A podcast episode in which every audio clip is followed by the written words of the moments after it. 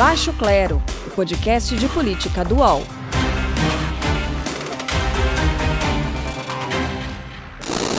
Começa agora o Baixo Clero, o podcast de política do UOL, que hoje trata de mudanças.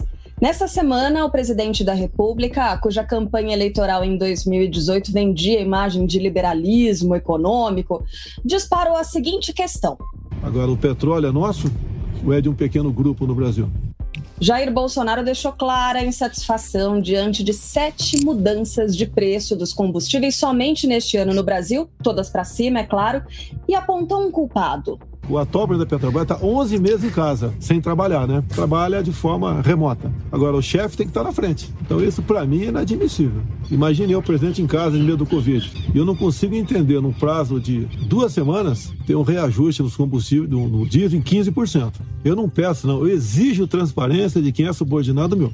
Bom, a resposta de Roberto Castelo Branco veio nessa quinta-feira, dia 25 de fevereiro, é a data que a gente grava esse podcast. E ao apresentar analistas do mercado o resultado da Petrobras, do quarto trimestre de 2020, o economista afirmou que, abre aspas, ninguém fica sentado em casa aumentando preços. É um trabalho de equipe, fecha aspas. Outra mudança, porém, já havia sido anunciada por Bolsonaro, o comando da Petrobras, que passa agora para as mãos de um general da reserva. Joaquim Silva e Luna, ex-ministro da Defesa e atual comandante da Itaipu Binacional. Interferência? Bolsonaro diz que não. Agora, você sentiu falta de um personagem importante quando se fala em economia no Brasil? Pois é, economia, Petrobras, combustíveis posto Ipiranga é mesmo. Cadê o Paulo Guedes? Na cerimônia de mudança de Onix Lorenzoni de cadeira, mais uma mudança, né, do Ministério da Cidadania para a Secretaria-Geral da Presidência, Bolsonaro anunciou que, pelo menos na pasta da economia, o posto continua no posto. Paulo Guedes é uma âncora para o nosso governo. Nós passamos de governos que gastavam muito, que não tinham tanta responsabilidade com o seu dinheiro, e nós passamos para quase uma austeridade absoluta. Nós precisamos um do outro. Bom, como aqui nós precisamos uns dos outros também no Baixo Claro, deixa eu chamar os colunistas do UOL que mandam nesse podcast. Diogo Schelp, tudo bem, Diogo? Tudo bem, Carla? Tudo bem, Carlas, né? Tudo bem, Carol? Claro. Olá, Carol Trevisan por aqui também. Tudo bom, Carol? Oi, Carla. Oi, pessoal. Tudo bom aqui? Bom, a participação também da Carla Araújo. Ela já é de casa, fala direto de Brasília. Tudo bem, Carla? Tudo bem, Carla. Tudo bem, Carol, Diogo. Sempre bom estar aqui com vocês. Ai, uma delícia Valeu. a sua participação. Bom, Paulo Guedes, depois desse longo e ensurdecedor silêncio, participou da entrega do projeto de privatização dos Correios. Ele falou sobre a política de desestatização, mas essa resposta, será que ela foi suficiente para estancar a sangria do mercado? Porque foi uma coisa louca nessa última semana, né, Carla Araújo? Sim, Carla, foi bem complicado. As ações, a gente teve aquele, aquela segunda-feira em que a, que a Petrobras teve perda de 100 bilhões no valor do mercado. Na terça recuperou um pouquinho, mas ainda está muito sensível, porque também não foi só a Petrobras, né? Outras estatais também tiveram resultados é, voláteis aí ao longo da semana. E fora essa questão de mercado, tem a questão da turbulência do governo, né? Porque a gente viu, como você colocou muito bem, esse silêncio do ministro Paulo Guedes, que mostra ali que, que, que apesar do presidente fazer ali alguns acenos e afagos, mostra o Paulo Guedes mais uma vez no governo, é, vamos dizer assim, tomando uma bolada pelas costas, né? Porque é importante lembrar, o Castelo Branco era uma indicação do Paulo Guedes, assim como é o presidente do, do, do Banco Brasil, que é um dos alvos ali do presidente para uma outra possível mudança. E, e todas essas, essas, essas essa imposição do presidente Bolsonaro, tirando ali pessoas que o Guedes trouxe para o governo, simboliza uma, um, um, enfraquecimento do ministro da Economia e, e, mais do que isso, da sua agenda, né? Então, assim, o Guedes começa a ficar cada vez mais é, desacreditado e nessa semana, especificamente, eu acho que eu não me lembro de um silêncio tão grande assim do ministro, que apesar de ter estado em algumas, alguns eventos públicos, não falou com jornalistas, inclusive desmarcou um, no, bem em cima da hora uma participação que teria numa conferência internacional aí quando todo mundo estava esperando para ver se ele falava alguma coisa. Então é aquele silêncio mesmo de quem está mínimo, assim, pelo menos um pouquinho abatido com, todas, com toda essa situação que está acontecendo. Foi uma semana bem, bem agitada aqui é, em Brasília. Que semana, meu Deus do céu. A gente passou uma semana que parece um milhão de dias em uma semana, né, Carla? Queria ouvir da Carla, na verdade, que ela está mais próxima dessa apuração, né? Mas é, eu acho. Porque assim, o mercado ele reage conforme a estabilidade, né? Se você tem é, uma fala do presidente que torna todo o cenário instável, é, o mercado se afasta, que os investidores não querem investir num país que não tem uma segurança, certo? É, e aí o presidente, é, nesses áudios que a gente ouviu ele falando sobre o, o, Castelo Branco, o presidente da Petrobras, ele diz que chama de vagabundo que não fez nada, sendo que a empresa teve a sua maior valorização nesse ano, né? Como é que pode esse tipo de como é que você mente? Não, como, como pode ser, né? Você mente e você, porque eu acho que o Bolsonaro ele tem uma estratégia nisso, né? O que, que ele quer? Ele quer agradar essa base dele, que é a base mais popular, porque a base de apoiadores dele mudou conforme o auxílio emergencial foi é, acontecendo, né? Então é uma base mais popular, menos é, é, intelectualizada, nível superior, como era no começo do, do mandato do, do presidente Bolsonaro. Então, com essa fala populista, com essa é, mudança que ele teve agora na estratégia dele de agir, ele está tentando somente conversar com, esse, com esses apoiadores para garantir que ele chegue até 2022. E para isso ele depende do auxílio emergencial novamente, né? Queria escutar vocês também. Carol, só, só complementando um pouco o que você colocou, que eu acho que é, que é assim, o que, que eu, nessa semana deu para perceber bastante que apesar de ser uma estratégia, o presidente dá alguns sinais trocados.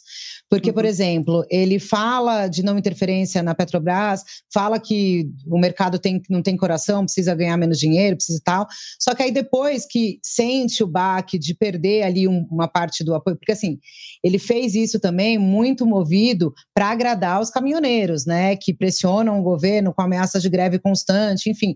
E é uma classe que o presidente precisa, como você bem mesmo disse, manter o apoio visando a eleição. Foi uma categoria que apoiou ele em massa em 2018 enfim. Mas aí o presidente num sinal trocado, por exemplo, ontem e anteontem, ele foi a pé até o Congresso entregar medidas econômicas para tentar sinalizar de que ele não ia que ele não estaria abandonando por completo a agenda liberal do Guedes. Uma delas é a MP da Eletrobras. Estranho, por quê? Porque já tem um projeto de lei da Eletrobras em discussão no, no Congresso, parado no Congresso, mas para que pudesse ser discutido lá. Então ele faz via MP.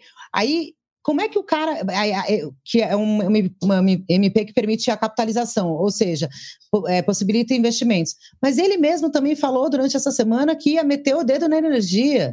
Então, assim, invista na energia, mas eu também quero meter o dedo. Então, assim, realmente são sinais trocados que para o mercado, por mais que ele acene, é difícil um investidor pensar e que ele vai ter tranquilidade a colocar dinheiro no Brasil, né?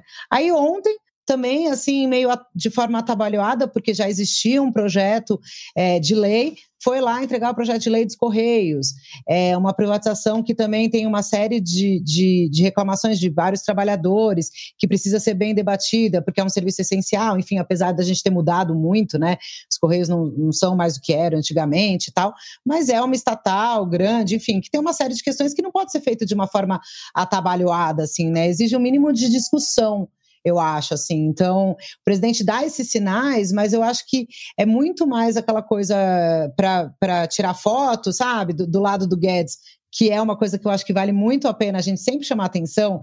É, o Guedes apesar de tudo, nesses, nessas últimas fotos, todas ele em silêncio, ele também é um dos únicos que continua usando máscara.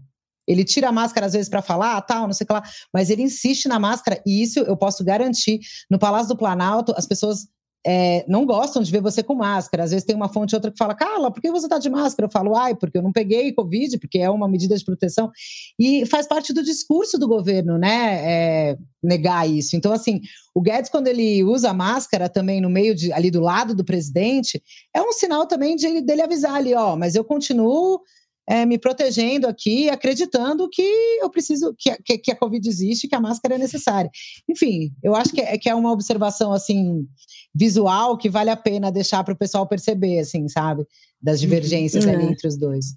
Carla, eu fico uhum. com a sensação de que essas, essas coisas que você falou, né, a, a MP para para a privatização da Eletrobras, também teve aquela lista né, de, de empresas estatais que, que seriam é, prioritárias numa, numa possível privatização, tudo isso parece migalha para o Guedes, né? O que, o que segura Guedes ainda no cargo, porque, como você disse, Castelo Branco foi indicado, foi indicação do, do Guedes, o presidente do Banco é, do Banco do Brasil, que também é, não, não conheço críticas, não sei se você conhece, mas críticas à gestão dele, mas ele teve um, um, episódio em que ele queria fechar agências né, pelo Brasil todo e o presidente não queria, achava isso uma medida impopular. Então a, a impressão que dá, o presidente está de olho na, com certeza, né, tudo isso mostra, essa intervenção na Petrobras mostra que o presidente está de olho nas eleições de 2022, está metendo o pé para valer naquilo que ele ele acredita que vai dar voto. Ao mesmo tempo, ele, ele sabe que uh, o único fiador que ele tem dessa agenda liberal que dá confiança para o mercado, alguma confiança ainda, é o Paulo Guedes. E tudo isso parece uma migalha para o Paulo Guedes. E eu queria saber do, de você o seguinte, Carla: se é verdade que uma das únicas coisas que segura o Paulo Guedes é de fato a possibilidade de ainda aprovar logo a PEC emergencial, a PEC do, do Pacto Federativo e alguma outra coisa, ou talvez nem isso. Diogo, é, essa semana quando começou, começou com isso, assim, o, aqui nos bastidores que a gente falava era isso, assim, o Guedes agora está dizendo que a PEC emergencial é o primeiro passo fundamental para que as coisas possam acontecer e ele possa trabalhar minimamente. Aí a gente passa para quinta-feira. É, existia a expectativa, a possibilidade da sessão, de repente, votar a PEC hoje. Só que a PEC que foi apresentada pelo relator Márcio Bittar trazia uma série de, de medidas de ajuste, né, que, que o Guedes quer como contrapartidas para aumentos de gastos, como auxílio e outros, que por exemplo, tiraria o, o, gasto mínimo com educação e saúde e outras também é, é, outros instrumentos também que foram alvos de muitas críticas da oposição, de gente da, da Receita, enfim, de outros lugares que, que viram com, com maus olhos esse, essa PEC que acabou ganhando uma força maior. É, eu acho que tem, assim, aí já passou para a semana que vem a votação. E aí, com isso também, provavelmente o auxílio emergencial, que era para ser no começo de março, vai sendo postergado. Eles estão tentando encontrar meios de pagar o auxílio emergencial, não precisando necessariamente da PEC, mas aí tem toda uma questão é, complexa, juridicamente, economicamente, enfim. É, eu acho que o Guedes já deu algumas outras demonstrações de que isso é fundamental, isso é não sei o que lá, e ele, vai, ele acaba cedendo, sabe? Eu acho que o Guedes está cada vez, assim, ele continua no governo, ele, ele essa semana que passou, esses dias que passaram, é, esse silêncio dele é, para mim é muito nítido, mas eu não vejo o Guedes a ponto de, de deixar o barco, sabe? É, apesar de que tem muita pressão, por exemplo, essa semana até a gente noticiou de que o, que o Bolsonaro está querendo tirar pessoas da equipe dele. Eventualmente, se tiver uma debandada ali, é, isso pode enfraquecer a posição do ministro. Mas nos bastidores, o ministro ele, ele, ele criou uma relação com o presidente, é, que eles falam ali meio de lealdade um ao outro, sabe? Mesmo com essa incompatibilidade de agendas, o que é uma loucura mesmo, é difícil de compreender, sabe? É difícil de entender. É, mas o fato é, o Guedes entrou num barco sempre sabendo que o Bolsonaro não, não era, não concordava com as ideias dele, entendeu? Ele tinha o poder de convencimento. E agora o presidente é, é, é quem manda, entendeu? A gente está num governo cada vez mais de que um manda, outro obedece. O Guedes ainda tem uma força muito grande. Por quê? Porque é isso que a gente falou aqui. Ele ainda é fiador dessa de, de, nessa ala do mercado financeiro e tal. Não vejo ele, apesar de toda essa crise, ele sair agora. E eu acho que assim, essa questão da PEC emergencial é fundamental porque tem o pagamento do auxílio e tem, e tem o que as medidas de ajuste que o Guedes começa a ver como para poder dar andamento ao que, ao que são as reformas que o governo quer fazer, a tributária e a administrativa. Ali tem alguma coisa de congelar salários, não, não abrir concursos. Então, são medidas que é, o Ministério da Economia considera que são fundamentais para poder controlar as contas públicas e não deixar que a, que a dívida exploda, enfim. É, mas isso é um objeto que está sendo discussão no Congresso, e aí, nessa hora, o Congresso é soberano, entendeu? O Congresso vai decidir se se dá para colocar tudo no pacote ou não. Eu, eu acho que o Guedes, sim, colocou de uma forma que a PEC emergencial era fundamental para ele, mas eu acho que é, esse discurso vai mudar ao longo do tempo, assim, e vai vir outra prioridade, outra prioridade, até porque o governo começou o ano lançando 35 prioridades, né? E aí aqui a gente brinca, quem tem muita prioridade não tem nenhuma, né? Enfim. É, é, é a PEC emergencial virou ao foco da semana, mas é isso. Aí o governo vai lá, mostra MP da, da Eletrobras, PL dos Correios. Então, enquanto forem essas migalhas forem sendo servidas, digamos assim, eu acho que o ministro continua, a não ser, não sei, nesse momento, né? As coisas são muito rápidas, mas eu acredito ainda na, na permanência dele. Posso fazer Gente, um comentário deixa eu aproveitar então para registrar uma pergunta. O, o Maurício, Maurício de Oliveira, faz parte da nossa audiência, mandou para o arroba UOL Notícias pelo Instagram um comentário, uma pergunta, Carol, justamente sobre o Guedes, né? Ele queria saber se Paulo Guedes vai conseguir colocar em ação a agenda liberal dele. E aí o Maurício complementa: ele consegue colocar essa agenda liberal em prática nesse governo militar? É, eu, eu queria fazer Carol, um comentário sobre esse tema. Diga.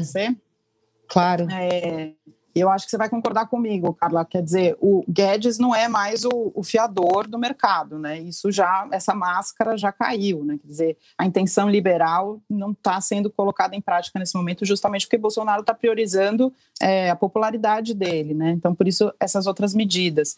É, hoje mesmo ele deu uma declaração dizendo que as estatais precisam ter função social.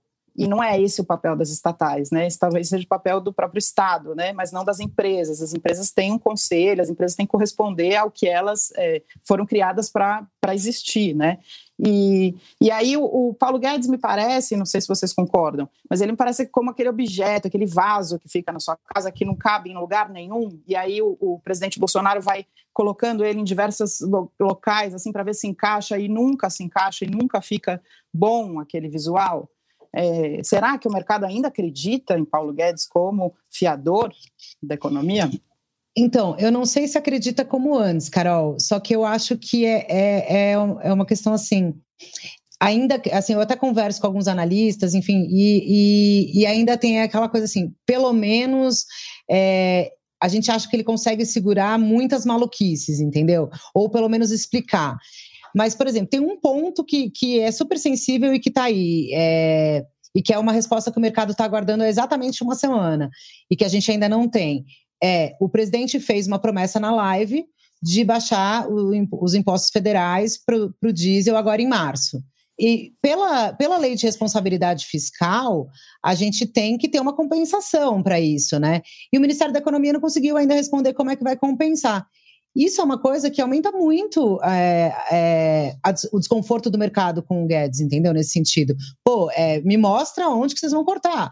E aí, uma coisa mais preocupante ainda, a gente tem um Bolsonaro que já começa a falar, às vezes, aos poucos, de então a gente suspende a lei da responsabilidade fiscal. Se não tem solução aqui, porque a lei proíbe, então eu dou uma canetada e suspendo essa lei o que é super é, grave. Então, assim, o mercado está olhando, eu acho que o mercado está é, tá atento, enfim, mas não, não é, o Guedes não é mais o queridinho como antes. Agora tem um problema, né, Carol, que é aquela velha máxima. Vai tirar ele e colocar quem? Então, assim, uhum. às vezes o que está ruim pode piorar, né? Então, não, não sei se tem muita solução é. aí para esse público, né, que eu estou dizendo, para esse, uhum. esse mercado mesmo. Considerando Olha, tô... o histórico de ministros né, desse governo, sempre pode piorar, né, Carla?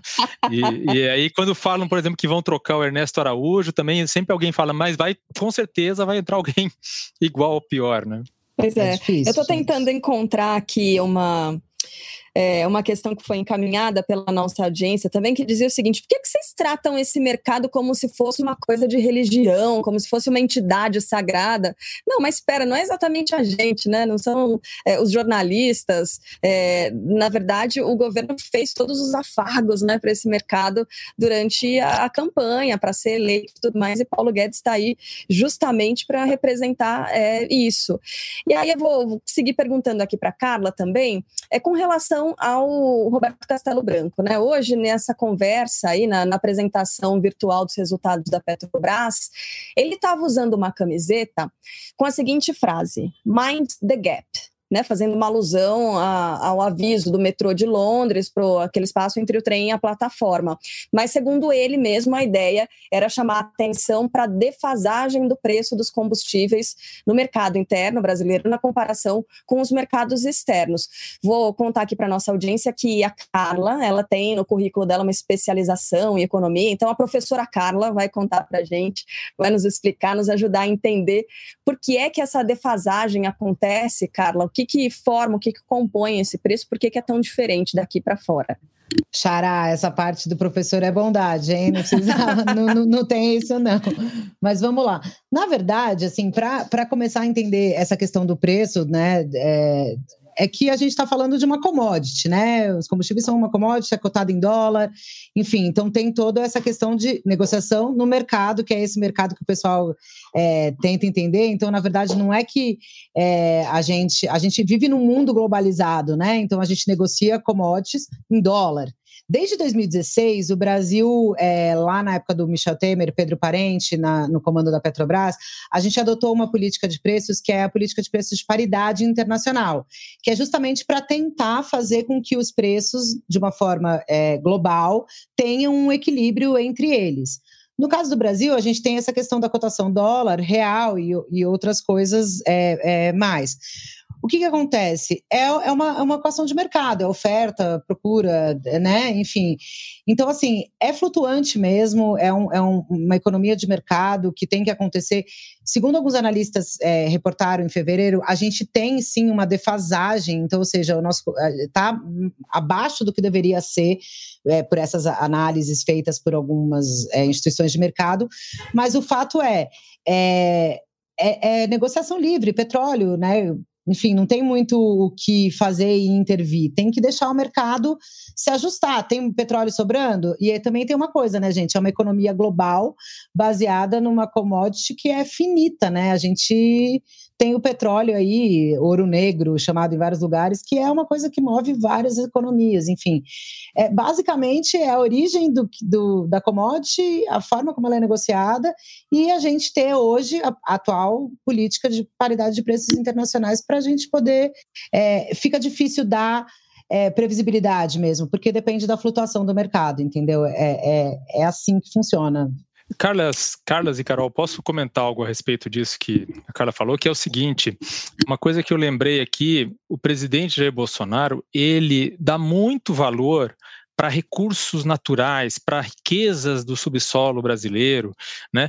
É, quando, quando o Bolsonaro foi para a Arábia Saudita participar daquele fórum internacional de investidores e tal, que o príncipe saudita lá tinha organizado, eu estava lá, né? Fui cobrir é, pelo UOL e, e eu, eu assisti né, o, o discurso dele, é, que foi é, constrangedor para aquele mundaréu de investidores ali reunidos do mundo todo.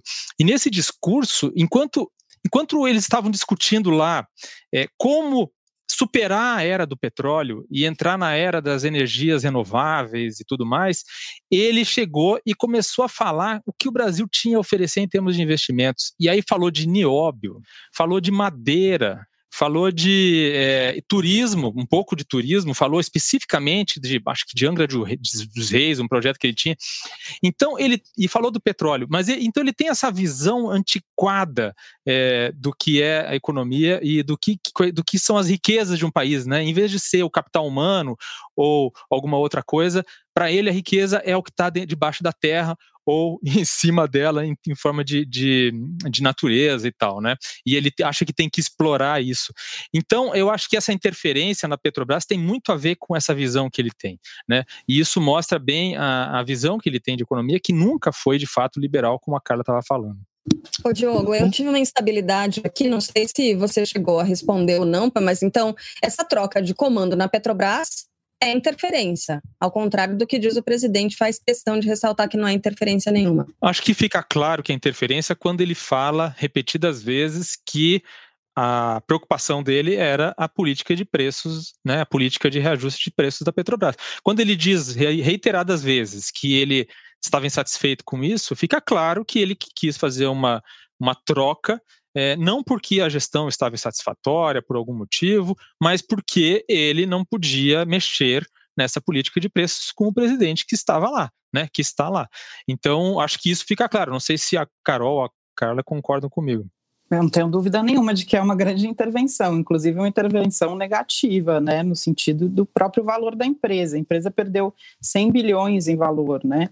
A gente, para conseguir fazer um auxílio emergencial, é, está se estudando é, a necessidade de 30 bilhões, né? Então, só para a gente ver a dimensão da seriedade de quando ele fala, né? Então, quando ele faz esse tipo de, de, de, intervenção, quando ele, ele diz que a Petrobras tem que ter função social, que foi hoje à tarde que aconteceu, a bolsa caiu, a bolsa estava se recuperando e a bolsa caiu. Quer dizer que o dólar sobe, que a inflação aumenta, que os preços no, no supermercado aumentam e quem perde com tudo isso são as pessoas mais pobres.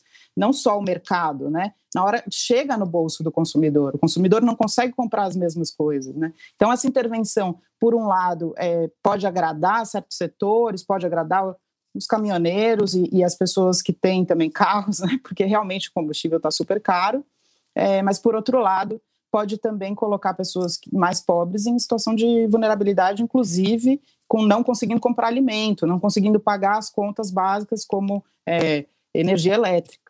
Gente, tem mais uma coisa interessante, quer dizer, é, quando o Bolsonaro fez essa interferência, indicou a, a vontade de me, mexer na política de preços, trocou o presidente do Castelo Branco, que tem essa, essa gestão totalmente pró-mercado, digamos assim, é, três é, pessoas ou entidades que elogiaram essa medida.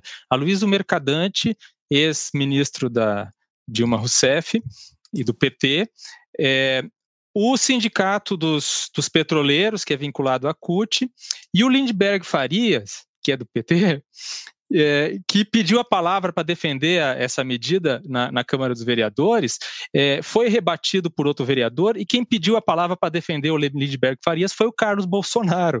Então, a gente vê é, que, que, os, enfim, essas, esses polos opostos da política se, se, se aproximando nesse, nessa questão do petróleo é nosso, né? É, não, ô Diogo, e uma coisa que, que ficaram lembrando essa semana, justamente por essa, essa interferência, né, foi a coisa assim: ah, Bolsonaro tá virando a Dilma, né? Uma série de memes e que irritou ali também um pouco, né? Mas assim, porque era uma, assim, a Dilma interferiu na, em preços de, de, de, luz, né, que teve uma série de impactos depois também, enfim, então começou, é bem isso mesmo, a gente viveu um momento em que a gente via pessoas da oposição defendendo, e aí o pessoal do governo tendo que defender também, e aí depois ponderando, bem bagunçado entender esse, de novo, eu acho que são sinais trocados que o presidente faz. O que ele quer mesmo, o objetivo dele é um, né? Ter voto em 2022, basicamente. O arroba Thiago Orlandi pergunta o seguinte: privatizar vai reduzir o valor final das tarifas de energia e combustíveis para nós? É o que interessa para o povo? É pagar menos? É redução da inflação? Professora Carla, e aí? Aí depende como que é o modelo da, da, da privatização, né? Assim, eu acho que é, é, o que eu falei, eu acho que qualquer privatização tem que ser de, bem debatida e sem paixões, né? Porque a gente tem que eu, eu acho que a gente, como sociedade, tem que discutir os valores que, que a gente quer. Por exemplo, a gente tem a experiência da, da, da privatização da telefônica, que daí é uma, uma, uma, questão de uma realidade totalmente diferente, né? Que a gente não tinha e de repente expandiu tal. Quando a gente está falando de recurso natural, energia, é, exploração de natureza, enfim, é, liberar licenciamento, tem uma série de questões que eu acho que o mais importante para a gente ter, é, saber de fato as consequências de uma eventual privatização, seja no preço final para o consumidor ou seja para o mercado que vai ganhar mais dinheiro, e também para as consequências naturais disso, entendeu? Enfim, a gente tem muitas outras fontes alternativas de energia para investir também, né? Enfim, não, a gente deveria é, ampliar essa discussão, ao meu ver, para a gente poder é, para a gente poder pensar em outras formas de, de, libertar essa dependência que a gente tem do petróleo. Agora, a privatização não vai trazer milagre nenhum em nenhum dos casos. E o que eu acho que precisa ser feito é que nenhuma dessas privatizações pode ser feita ou deve ser feita de uma forma apressada, atabalhoada, sem uma discussão real da sociedade para que a gente entenda se vale ou não a pena vender uma estatal, né? Existem várias estatais que, de fato, é, são ociosas, digamos assim, né? A gente tem aqui em Brasília, quando se anda aqui por Brasília, você anda vê muitos prédios públicos bem grandes, assim, que dá vontade de entrar lá e perguntar o que estão fazendo, o que estão trabalhando, se estão trabalhando mesmo, porque é muito, a máquina pública é de fato muito inchada, não dá para a gente negar isso. Mas daí, sair vendendo é, qualquer coisa. A gente deu, o UOL deu uma matéria semana passada também de uma refinaria da Petrobras vendida pela metade do preço ali. Então, assim, tudo tem que ser muito bem avaliado e eu acho que a gente, como jornalista, tem esse papel, a sociedade tem que acompanhar também, que eu acho que é muito raso se a gente só ser a favor ou contra tipo, de privatização, sabe? Eu acho que a gente tem que olhar caso a caso, ver os prós e os contras, debater, enfim, não pode ser uma discussão rápida na minha avaliação.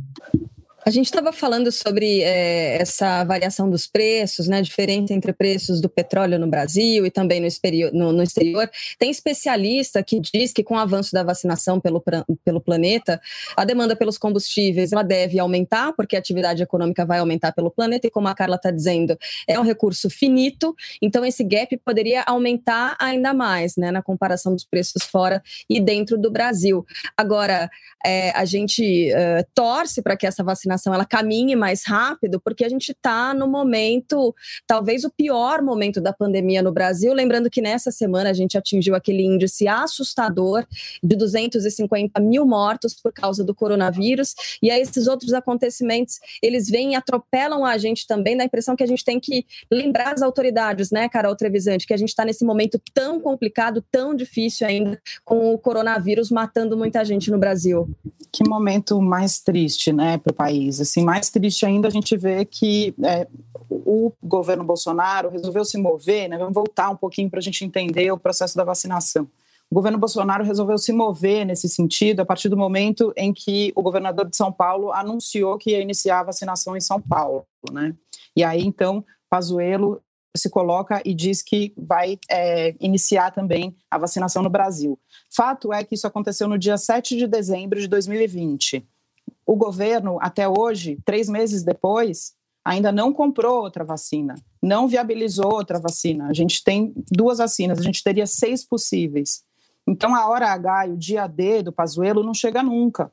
Isso é muito preocupante. Como é que a gente vai agora lidar com isso? A gente está no momento em que todas, é, a maioria dos estados estão tomando é, decisões de fechamento, é, do, de lockdown, de as pessoas, de restrições de, de trânsito de pessoas e de abertura de comércio e abertura de restaurante e bar.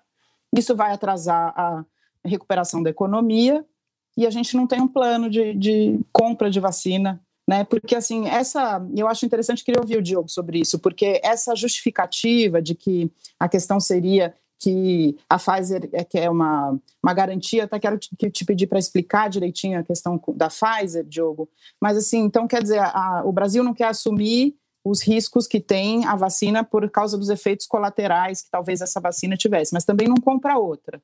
E também, se a gente for olhar para a questão mais global da saúde do Brasil, né, hoje, o que seria mais importante? A gente parar a pandemia ou a gente enfrentar é, os, os, riscos de efeitos colaterais que tem a vacina que a gente escolheu, uma vacinação? Nenhuma vacina é 100% perfeita, né?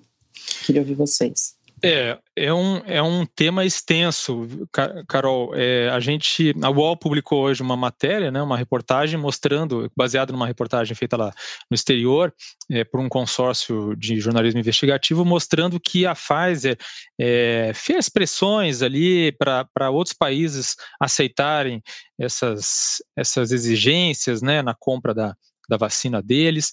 É, por outro lado, foi revelado essa semana também que o, que o que a AstraZeneca também tem no contrato com o Brasil uma, uma cláusula é, de responsabilidade, né, se isentando de, de eventuais é, é eventos adversos e tal, o que parece que é, é praxe é, nesse, nesse mercado, especialmente para as empresas farmacêuticas tentarem evitar uma enxurrada de, de processos. Imaginem aí que é, digamos, uma venda de 70 milhões de doses, né? São 35 milhões de pessoas sendo vacinadas num curto espaço de tempo com com um imunizante fornecido por uma empresa. Imagine que uma pequena parcela, ainda que seja uma porcentagem pequena desse total de pessoas que ficaram doentes eh, depois de tomar a vacina, ainda que não se saiba se tem a relação com a vacina, resolvam depois processar a empresa. A empresa quer se resguardar disso, né? Mas tem várias exigências ali, são realmente é, algumas exigências que parecem é, desnecessárias à primeira vista, como arbitragem em Nova York e não no Brasil e outras questões assim, que tornam essa vacina é, uma negociação complicada, né?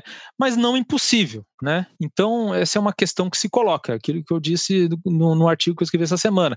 É água no deserto, e quando você está comprando água no deserto, você precisa comprar a água que tem disponível e tal, uhum. porque a ansiedade das pessoas por uma vacina é muito grande, né? Agora, há também outras questões, né, em relação a essa vacina. Ela é muito mais cara que as outras, é muito mais cara do que a vacina da Coronavac e muito mais cara do que a, a vacina de Oxford.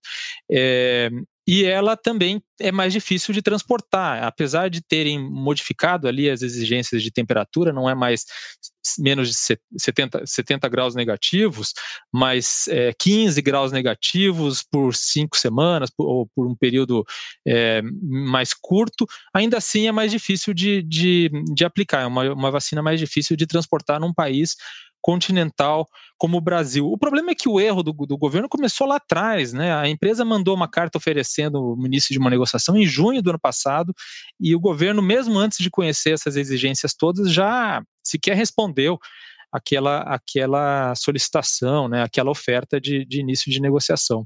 E aí teve essa situação aí que foi um erro, até o, o, o ministro, o Ministério da Saúde assumiu esse erro, que foi enviar as vacinas que eram para o Amapá para o Amazonas e as do Amazonas para o Amapá, né? Sendo que era uma diferença bem grande de quantidade, né? Como pode? Bem o ministro especialista em logística é, da saúde do Brasil, né?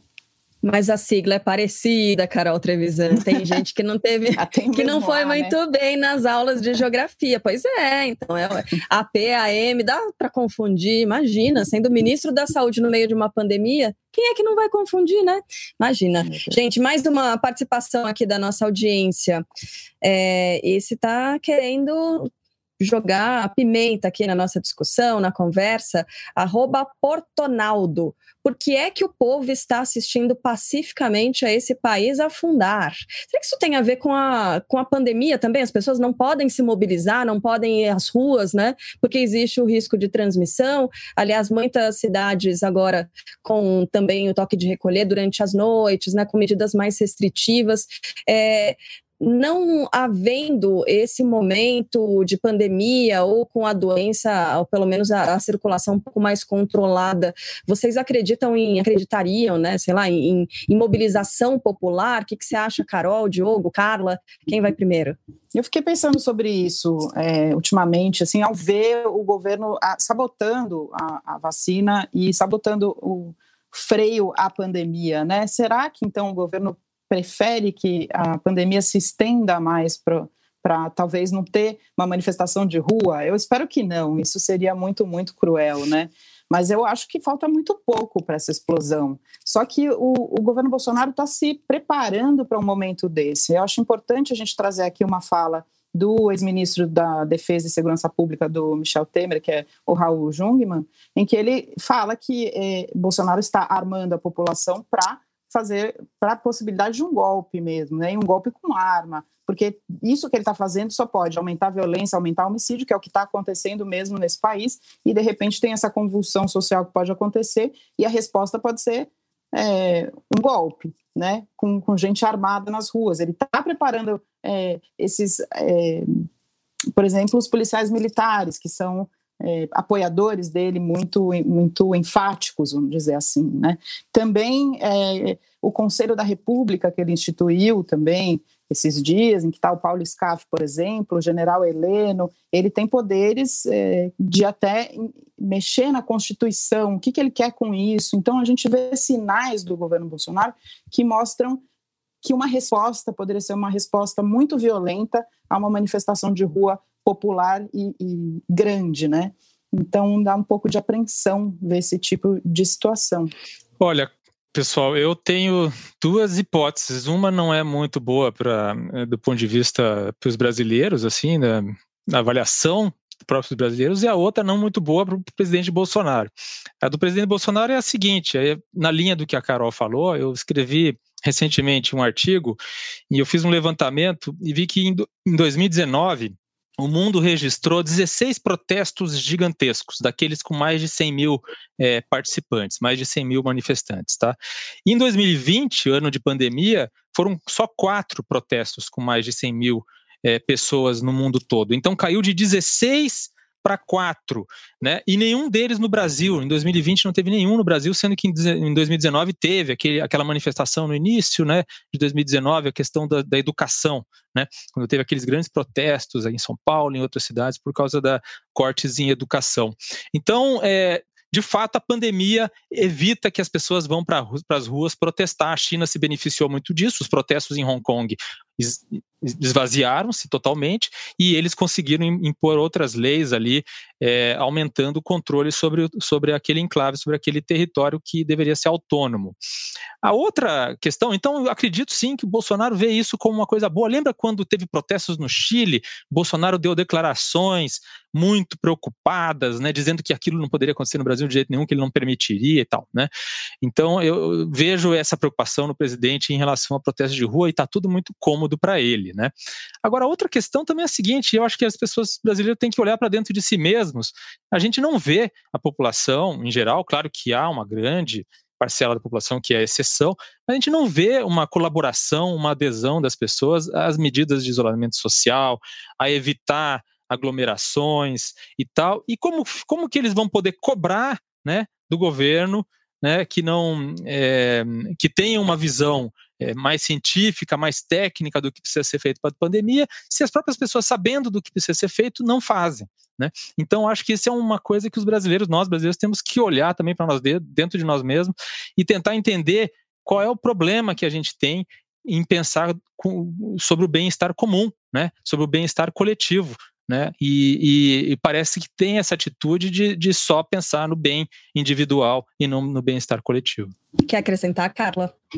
Não, eu acho que fundamentalmente essa questão da pandemia atrapalha realmente, porque seria muito incoerente é, ao, né, as pessoas que são contra o governo se juntarem para se manifestar, por, por, mais que dá para fazer espaçamento, tem essa coisa das carreatas que ac acabam acontecendo um pouco ou outro, mas eu acho que também é um reflexo do que falta um pouco ali no Congresso, né? A gente tem um Congresso agora que está alinhado com o presidente. O presidente está, assim, ainda está começando, mas ele, ele falta também uma oposição, talvez um pouco, né, mais forte dentro do Congresso, para que isso reflita também um pouco desse, dessa insatisfação da sociedade. Eu acho que essa mobilização pode acontecer, lembrando que a Carol falou essa questão de armas, eu acho muito, eu particularmente acho muito perigoso, assim, muito grave. Eu sou contra armas, enfim. Mas o presidente também comentou, né, quando teve a invasão do Capitólio lá, que em 2023 poderia acontecer algo pior aqui. Isso é uma forma de, de falar com a plateia dele, digamos assim, para eventualmente não aceitar o resultado das eleições, né? O que eu acho muito perigoso, porque é o presidente que questiona a questão do voto, enfim. Eu acho que a gente tem que estar sempre atento, porque é, as ruas podem vir a falar e realmente pode ser num momento que não seja muito, muito bom, assim, não seja nem um pouco de paz ali. Eu, eu, eu, fico um pouco receosa, eu espero que não. Só, só lembrando um, algo que aconteceu nos Estados Unidos, né, que foi super importante, mesmo com pandemia, que foram as é, manifestações antirracistas. Isso foi super importante para a saída do Trump. Né? Se não tivesse acontecido essas manifestações e mostrado essa insatisfação né, com a violência policial contra a população negra e o não reconhecimento do racismo por parte do presidente Trump, talvez ele continuasse lá. Né? Então, acho que talvez falte para nós um pouco mais de mobilização social mesmo, para conseguir se reorganizar e, de novo, demonstrar o tamanho dessa insatisfação. É, porque dá a impressão que o pessoal só se incomoda quando o tal do mercado reage, né? Quando pega no bolso, aí se incomoda, aí vem resposta. A gente faz um breve intervalo, vou pedir para que a Carla Araújo fique aqui para a gente fazer uma frigideira tripla hoje. Daqui a pouquinho, o segundo bloco do Baixo Clero por aqui. Posse de Bola é o podcast semanal do All Sport sobre futebol. Às segundas e sextas-feiras, eu, Eduardo Tironi, converso com Juca Kifuri, Mauro César Pereira e Arnaldo Ribeiro sobre o que há de mais importante no esporte favorito do país. Você pode ouvir o Posse de Bola e outros programas do UOL em uol.com.br/podcasts, no YouTube e também nas principais plataformas de distribuição de podcasts. Isso aí, reta final do nosso Baixo Clero, episódio de hoje, o podcast de política do UOL. Eu vou aproveitar que a Carla Araújo, Diogo e Carol, vocês me desculpem, mas como ela é vamos colocar entre aspas, visita, é convidada, já é da casa, mas é, é a convidada do dia, para puxar a fila da nossa frigideira, né? Para que a gente não tenha é, aquela chance de ter nome repetido e aí a Carla ficar acanhada. Carla Araújo, quem é que vai para a panela hoje? Olha, Xará, vou falar que eu estava até ansiosa por essa frigideira, porque eu ainda não, não entrei muito no assunto essa semana, porque foi tudo muito tumultuado na área econômica e tal, mas a gente acaba acompanhando. E eu acho que a frigideira de hoje é uma coisa que a gente tem que. É uma, uma pessoa que a gente tem que estar tá de olho muito bem aberto, assim, que é o presidente da Câmara, Arthur Lira, que resolveu pautar ali a PEC da, que chama da imunidade né, parlamentar, que tenta aumentar restrições em relação à prisão, que aqui em Brasília está sendo chamada de a PEC da impunidade também, né? E que eu acho que não é prioridade o Congresso Nacional. Para começar, não é prioridade o Congresso Nacional ter que discutir o que se faz quando o deputado é preso, né? Em flagrante ou em outras situações. A gente deveria estar tá discutindo uma série de outras coisas. E segundo, é, é eu, eu acho assim muito complicado ver é, esse espírito de corpo entre os parlamentares tentando se proteger, sabe? Porque é, a gente tem um presidente, ele é, tem várias investigações ali, né? Enfim, pode pode ser alvo em algum momento. Tem vários parlamentares ali que tem. Agora, a gente ficar vendo, no momento em que a gente está com 250 mil mortos, é, com milhões de pessoas precisando de um auxílio emergencial e outras coisas mais, o Congresso Nacional, a Câmara dos Deputados parada para ficar discutindo meios deles se protegerem contra a prisão, eu acho que vale uma super frigideira, assim, sinceramente.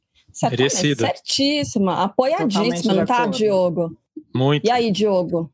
Muito, muito apoiado, com bastante óleo, bem quente. Roubou o seu indicado da frigideira ou não, Diogo? Não, mas eu acho que hoje é a vez da Carol primeiro. Olha, gente, como ele tá cavalha. Hoje vocês estão concordando, hoje não saiu uhum. quebra-pau, não saiu nada. Tô gostando de ver, parabéns, hein? Então, Carol, por favor, sua frigideira. Imagina, todo o meu respeito. É, minha frigideira de hoje vai para o ministro do Meio Ambiente, Ricardo Salles, que esteve com Covid, está com Covid e mesmo assim compareceu a eventos públicos superlotados com aglomeração. É, não apenas pelo fato em si, que já seria um fato que não deveria ocorrer jamais, muito menos a partir de uma autoridade como um ministro, né, que tem que dar é, o exemplo ali, de como se comportar diante de uma pandemia. É claro que esse governo não faz isso, só o Paulo Guedes, que acho que tem medo, porque é mais velho. E, e além disso, pelo fato de que a gente ultrapassou os 250 mil mortos essa semana, então me parece uma falta de respeito completa com a população brasileira, que deveria estar sendo muito mais afagada, muito mais abraçada, muito mais é, com solidariedade, sendo tratada com solidariedade e compaixão no momento de luto e dor e isolamento que a gente está vivendo. Então, por isso vai o Salles. Ô, Carol, hum, deixa eu fazer não, um complemento nessa frigideira de bastidor aqui rapidinho, posso? Sim. É, porque eu, quando vi o Salles no Planalto nesse evento, eu estava em casa, mas estava acompanhando pela TV, né? E aí eu olhei, fui buscar quando que ele tinha colocado Covid, falei com a assessoria de imprensa, aí tinha acabado de chegar um aviso do pessoal da Frente Parlamentar de Agricultura que ele tinha ido lá de manhã a assessoria da frente parlamentar ficou desesperada, eles não sabiam, assim, então, e ele foi lá, falou sem máscara. A assessoria do ministro Salles diz que ele não fez outro exame, mas que a médica disse para ele que cinco dias depois, sem sintomas, ele podia sair. Agora, não importa, né, gente? Tinha mais de 200 pessoas dentro do Planalto e ele encontrou com um monte de deputado sem falar nada, sem nenhum peso na consciência, assim, realmente. Também concordo com a frigideira da Carol. Nossa, apoiadíssima. E aí, é, tem um também aqui, mais uma pergunta da audiência, que é o arroba EduardoPR, que pergunta por que é que vocês pegam tanto no pé desse governo, do presidente, dos ministros. Tá, fica aqui a explicação, né? Acho que a resposta já está na, na, nas indicações aqui. É, sempre é de, forma recorrente que os ministros aparecem aqui ou apareçam na nossa frigideira, porque, né, gente, essa coisa do, do Salles foi demais, sem fazer um outro exame. Cinco dias, Carla, é, foi isso que a assessoria dele disse? Cinco é, dias depois verdade, da, do que, fim do, dos sintomas? Não, o que a assessoria dele argumentou foi o seguinte: que na terça-feira de carnaval ele fez o teste, mas ele já estava sentindo sintomas antes. Então, assim, ele começou a sentir sintomas uns dias antes, então ele já estaria doente. Aí na terça de carnaval ele fez o teste, deu quer dizer, deu, fez o teste, deu positivo, aí anunciou, eles anunciaram, eles soltaram uma nota dizendo que o ministro estava com Covid e que estava em casa tal. E aí dali uma semana depois, ele, aí, segundo ele, a assessoria dele, a médica disse: olha, é, agora é, espera, né, tal, não sei se ele tomou remédio ou não, não entrei nesse detalhe, enfim. E, e depois de cinco dias sem sintomas, tá tudo certo. E aí eu falei, mas ele não fez exame? Não, não precisa, porque ele teve liberação é, eu confesso que eu não, não fui ainda a fundo na apuração para ir atrás da médica para checar, mas é uma coisa que a gente tem que fazer mesmo de fato. Porque que médico né, fala isso? Enfim, a assessoria dele garante que ele tinha um, uma licença, um, um, um atestado médico para fazer isso. Mas o fato é, ele não fez um novo exame para saber se ele já tinha, não tinha mais o vírus ou não. E estava lá no. E ele estava no evento com um monte de gente sem máscara. E teve uma. no, no, no evento da Frente Parlamentar de Agricultura, se não me engano, ele tirou a máscara, falou no microfone, enfim, como se é. preocupação nenhuma com o, o próprio Ministério da Saúde, que, que determina 14 atestado. dias. Então, não. um atestado assinado por Dr. Osmar Terra, provavelmente. Possível. Diogo, Shelp, e aí, quem é que é o seu é, indicado para a frigideira nessa semana? Carla, antes eu queria comentar o comentário do, do, do nosso ouvinte, espectador aí, que fala, perguntou sobre por que, que pega no pé né, do governo. É, eu queria queria contar uma historinha. Não, eu respeito a, o questionamento dele, porque, enfim, eu entendo, né, que às vezes pode parecer que a imprensa só pega no pé, só faz isso, não vê o lado bom das coisas e tal. Uma vez eu fui é, para Tunísia, logo depois da Primavera Árabe, quando os tunisianos tinham se livrado de um ditador de décadas, um dos ditadores mais longevos do mundo, é, e, é, enfim, eles tinham acabado de conquistar, então, uma democracia muito incipiente, complicada, porque tinha todas as questões religiosas, do radicalismo islâmico e tudo mais. E aí eu fui numa coletiva do ministro das Relações Exteriores, daquele novo governo, um governo interino na, na Tunísia, e os jornalistas estavam é, entrevistando o cara, mas pareciam que iam trucidar o ministro. As, as perguntas dos, dos jornalistas tunisianos que tinham passado três décadas sob uma ditadura eram assim, era uma agressividade que até eu fiquei assustado. E aí eu perguntei para alguém do meu lado, falei, meu, eles estão há décadas com, com essa coisa represada, eles estão exercendo a liberdade deles de uma maneira que eles não sabem nem como, né? Então só para lembrar que o papel da imprensa é para pegar no pé mesmo, o resto é publicidade. Então, se for para ver notícia, só para ver coisas boas, edulcoradas sobre o que o governo faz, é só seguir o Twitter da Secondos, da Secretaria de Comunicação.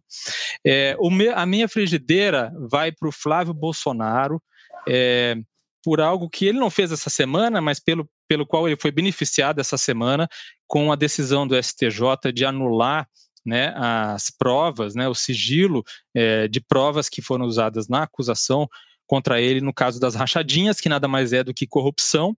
É, então, essa decisão que empurra, aponta para uma impunidade, nesse caso, das rachadinhas, mas ele vai para a frigideira porque ele comemorou isso, falando novamente que, é, que tudo isso não passa de uma perseguição política, mas a verdade é que isso vai ser a pecha vai ser a pecha da, da família Bolsonaro que eles não vão se livrar disso. Os fatos são conhecidos: compra de apartamentos com, em dinheiro vivo, é, depósito de cheque na conta da primeira-dama e assim por diante. Esses fatos não foram apagados pelo simples fato de que as provas foram anuladas por uma questão é, processual.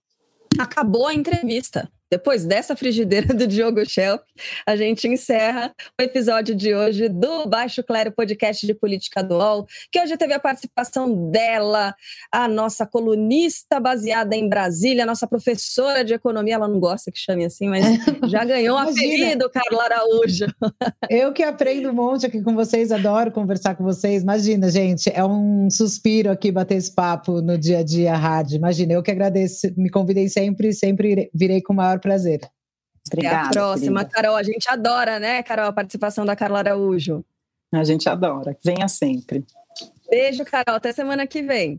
Beijo, pessoal. Até mais. Beijo. Valeu. Diogo Help, semana que vem a gente está de volta de novo e prepare alguns indicados. Ah, não, você vai ser o primeiro da fila da frigideira. Então pode preparar uns. Ufa! Um abraço para todo mundo, para toda a nossa audiência. Até a semana que vem. Até mais, Até gente. Mais. Até semana que vem. Baixo Clero tem a apresentação de Carla Bigato, Maria Carolina Trevisan e Diogo Schelp. Produção: Laura Capanema e Arthur Stabile. Edição de áudio: João Pedro Pinheiro. Coordenação de Juliana Carpanês e Marco Sérgio Silva. Está encerrada a sessão!